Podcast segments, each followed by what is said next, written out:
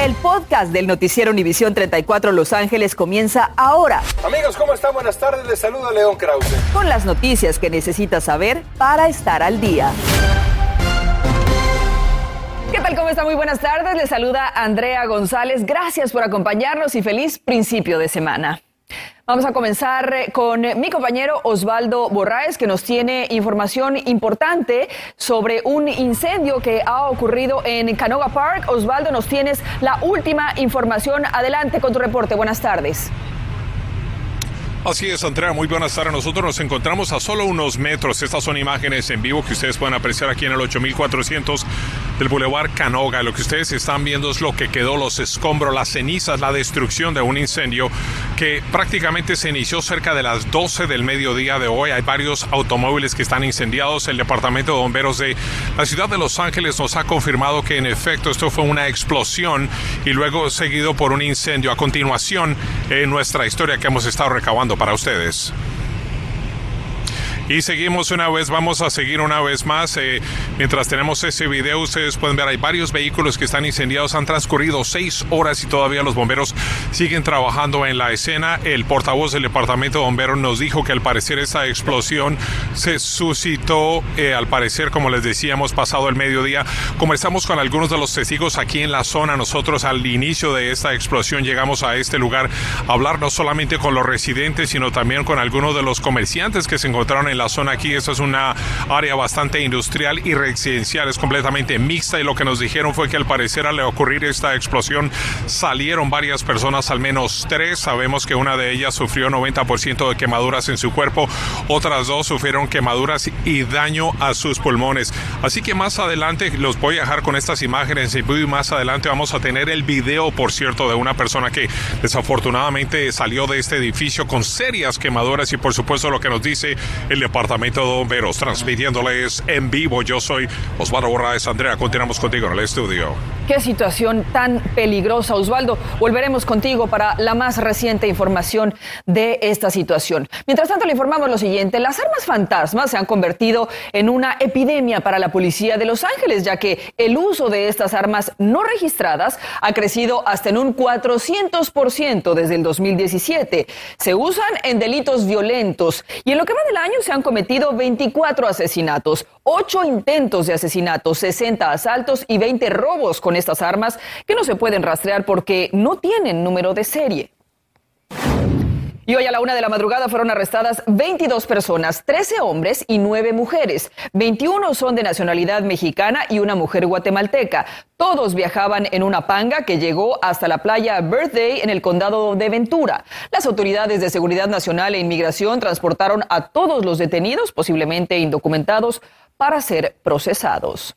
Y a un día de la lamentable muerte de Sebastián Chávez, un niñito de apenas 18 meses de edad, su familia y la comunidad de North Hills se preparan para darle el último adiós. Y el altar donde se recuerda su vida sigue creciendo como señal de solidaridad con la familia en estos momentos tan difíciles. Julio César Ortiz ha seguido esta noticia desde ayer que sucedió la tragedia y nos tienes más detalles. Julio, adelante. Buenas tardes. Andrea, muy buenas tardes, te saludo con mucho gusto. Esta esquina se ha convertido en un punto de reflexión y de oración por el niño Sebastián Chávez. Todo el día han llegado amigos y extraños a ofrecer consuelo a sus seres queridos que ahora se preparan para darle el último adiós a este angelito. Con abrazos de condolencias y fotos rodeadas de su imagen, la comunidad recordaba a Sebastián. Su abuelita, que no se ha despegado del lugar donde el niño fue impactado por un vehículo, fue la última que lo vio con vida. Cuando llegué y lo miré, no podía creer, pero él todavía, todavía estaba vivo, todavía alcanzó a mirarme, volteó y se me quedó mirando. Fue la última su mirada que miré. Durante todo el día y en una caja de cartón, la gente ha llegado a cooperar para darle a Sebastián cristiana sepultura. El niño falleció mientras hacía lo que más le gustaba, acompañar a sus abuelos, a vender tamales. Era un niño, a pesar de que fue siete vecinos, era un niño tan inteligente. Todo sabía, él todo aprendía así de chiquito, le digo, todo lo sabía. El accidente sucedió pasada las 7 de la mañana ayer domingo cuando un auto trató de dar vuelta a la izquierda y fue impactado por un Toyota Camry que viajaba por la calle North. Después del choque, el pie del chofer quedó atorado en el acelerador y avanzó repentinamente en contra de la esquina frente a la iglesia Nuestra Señora de la Paz. Un accidente que ha conmovido a los residentes del área. Es un alma de Dios el niño y no sé, no sé qué, qué más decir. Simplemente Bendiciones y Dios lo tenga en su santa gloria. Como la familia Morales, miles de vendedores ambulantes del sur de California se exponen todos los días a peligros que otro tipo de trabajos no tiene. En muchos casos, son víctimas inocentes de las acciones de otras personas. Es una industria muy arriesgada. Eh, trabajan en las aceras, en las esquinas, no hay mucha protección. Eh, típicamente trabajan en avenidas en vez de calles residenciales donde los pone y los expone a, a, a todo. Esta es una de tantas banquetas de miles de esquinas del sur de California donde vendedores ambulantes sacan adelante a sus familias por 15 años. La familia Morales nunca se imaginó que hasta aquí llegaría esta tragedia. Ellos ya establecieron una cuenta GoFundMe y la encontrarán en nuestro sitio de internet univision34.com. Por otra parte, las autoridades continúan buscando al prófugo. Llame al teléfono que ve en pantalla, muy importante, el teléfono de la División de Tráfico del Valle de San Fernando. Hoy a las 8 de la noche, por ejemplo, se llevará el primer rosario para orar por su alma usted es invitado de ser parte de esta unión que esta familia Morales ha experimentado. Los esperan por aquí para recibirlos en esta solidaridad. Regreso contigo, Andrea, al estudio. Qué historia tan lamentable. Julio, estaremos muy pendientes de esta vigilia. Gracias. Bueno, se lo informamos más temprano. La nube de humo negro era visible en casi todo el Valle de San Fernando. Y es que una explosión y un incendio en lo que ahora investigan nexos con un negocio de marihuana. Volvemos con Osvaldo Borrás, quien está en la escena averiguando e investigando más después de que tres personas salieron con quemaduras y lesiones internas por esa explosión. Osvaldo, adelante. Así es, Andrea, ya han transcurrido seis horas y ahora los bomberos están enfocándose en tratar de averiguar si hay alguna persona que posiblemente no fue rescatada del interior de esa propiedad. A continuación, lo que hemos estado recopilando para ustedes en el transcurso de esta tarde. Este video fue obtenido por Noticias Univisión 34 y muestra imágenes que son difíciles. Un hombre de 28 años con lesiones al 90% de su cuerpo, esperando la llegada de los paramédicos después de un incendio y lo que ocurrió después. Unas explosiones que salían fuerte. Estas explosiones subsecuentes se nos dijo provenientes del interior de una bodega reportadas al mediodía. Según los investigadores, el negocio posiblemente procesando aceite de cannabis. Nosotros hablamos con este testigo de lo que vio y lo que oyó. Una muchacha estaba ahí quemándose.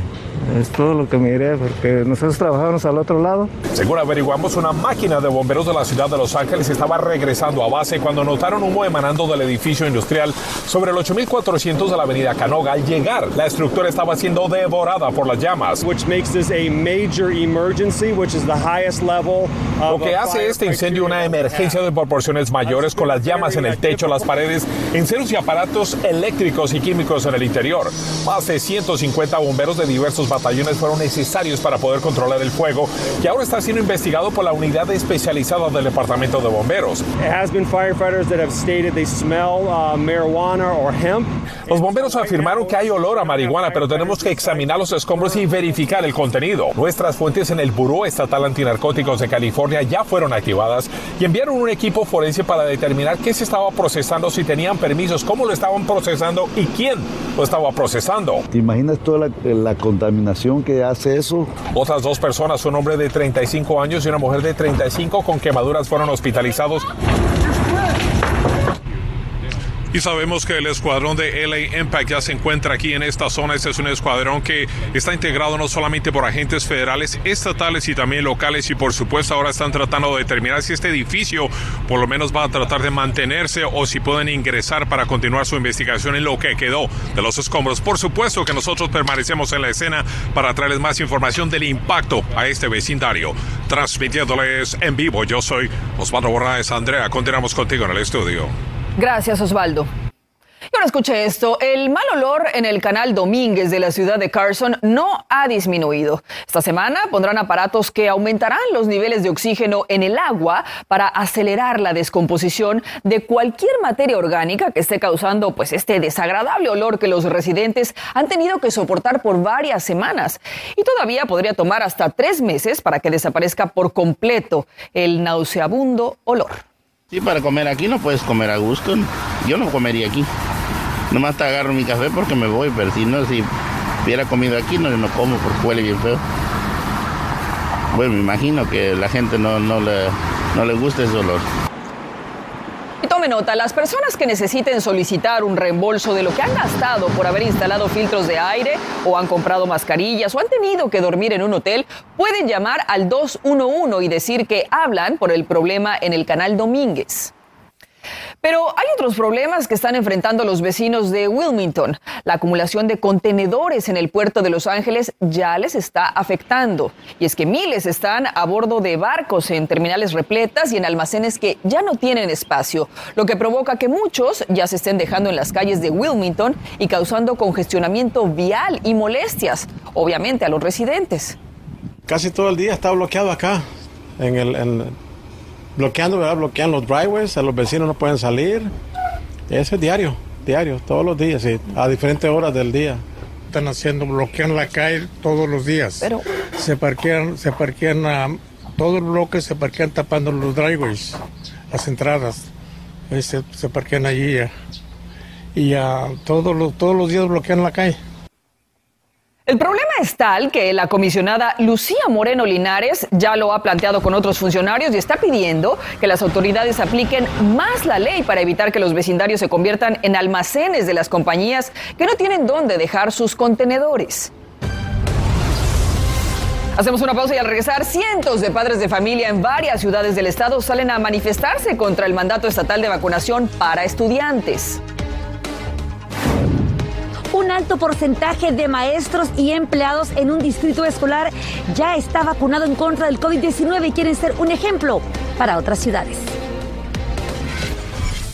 Los Lakers están medio listos, ¿eh? porque no están completos para arrancar la temporada.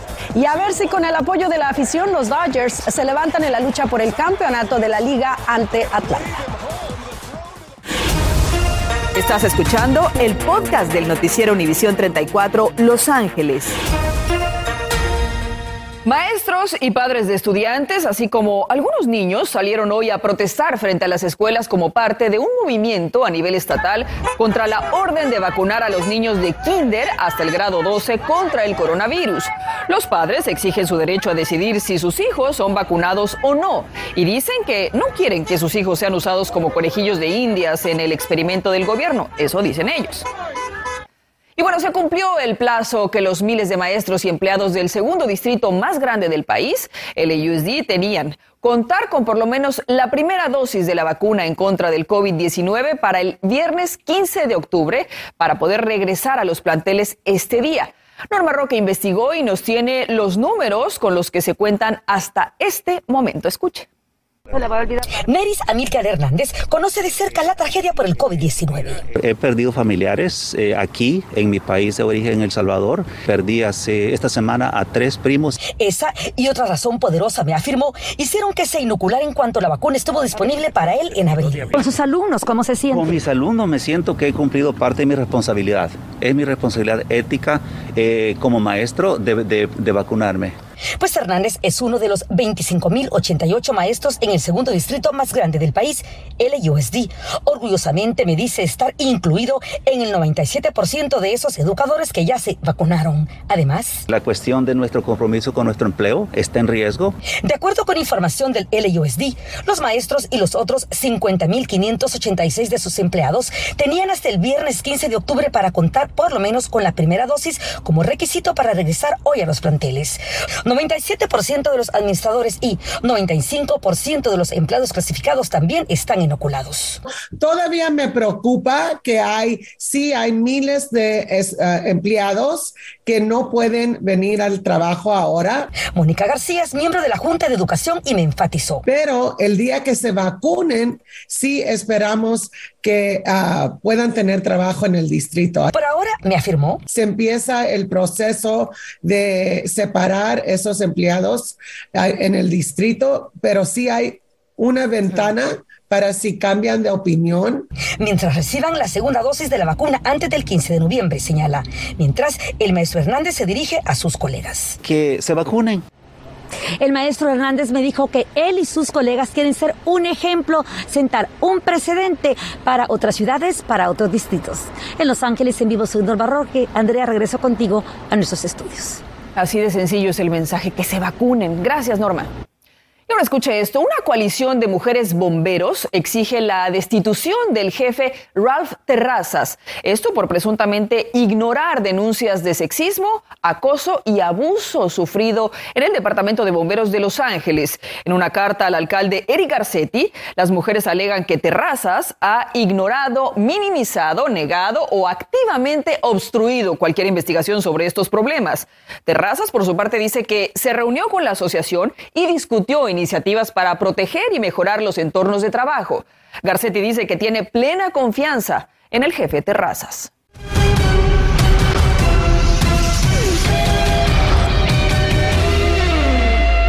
Tiempo de los deportes con Diana Alvarado. Diana, ¿Por qué los Dodgers juegan así con nuestros sentimientos? Qué Tan felices que estábamos la semana pasada. Pues sí, ahora ya estamos en desventaja, pero vamos a ver si la cosa cambia aquí en casa, ¿no? Ojalá. Con eso precisamente vamos a arrancar. Los Dodgers regresaron a casa en medio de los cuestionamientos a Dave Roberts, luego de traer al abridor Julio Urias como un relevista, cuando tenía a los veteranos Blake Trinan y Kenley Jensen sentados ahí en el bullpen.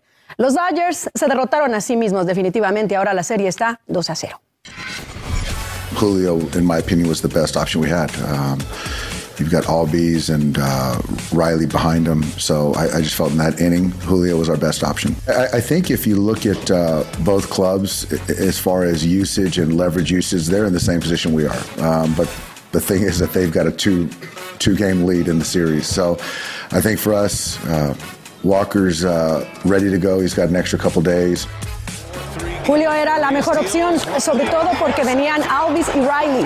Ahora, tanto Dodgers y Bravos se encuentran en la misma situación respecto al trabajo de sus lanzadores, solo que ellos tienen ventaja de dos victorias. Urias abrirá el juego ante Atlanta este miércoles. La FIFA invitó a todos los entrenadores de fútbol para debatir el nuevo calendario de, que comenzaría en el 2024 y Gerardo Tata Martino apoyará un mundial cada dos años. Otros temas que se abordarán será la salud de los jugadores, los periodos internacionales y la frecuencia de las fases finales de la Copa del Mundo. El Galaxy sacó sufrida victoria que le mantiene en la contienda para meterse a los playoffs. Actualmente son sextos en la conferencia. Javier Chicharito Hernández marcó el primero de los Galácticos. El delantero dice que pelean fuerte y destacó la labor del mexicano Efraín Álvarez y de Sebastián Ledger. Mañana arranca la temporada de baloncesto y la paciencia de LeBron James estará a prueba con el equipo que él mismo ayudó a crear. La quinteta cerró la pretemporada con seis derrotas y ninguna victoria. Los Lakers cambiaron a un ex MVP y firmaron a una serie de ex All Stars. Su nueva estrella, Russell Westbrook, lució oxidada en un celebrado regreso a casa. A las 11 regresamos con más en Contacto Deportivo. Continuamos con el podcast del noticiero Univisión 34 Los Ángeles. La ciudad de Los Ángeles está gastando más en vigilancia de estacionamientos que lo que genera con las multas. En los últimos cinco años gastó 192 millones de dólares más de lo que en realidad se genera. Solo en el 2017 la ciudad recibió 617 millones por multas, pero gastó 809 millones. Así llegamos al final. Muchísimas gracias por acompañarnos. Nos vemos a las 11 con más. Claro que sí, linda. Provechito. Buenas tardes. Gracias por escuchar el podcast del noticiero Univisión 34 Los Ángeles. Puedes descubrir otros podcasts de Univisión en la aplicación de Euforia o en univision.com diagonal podcasts.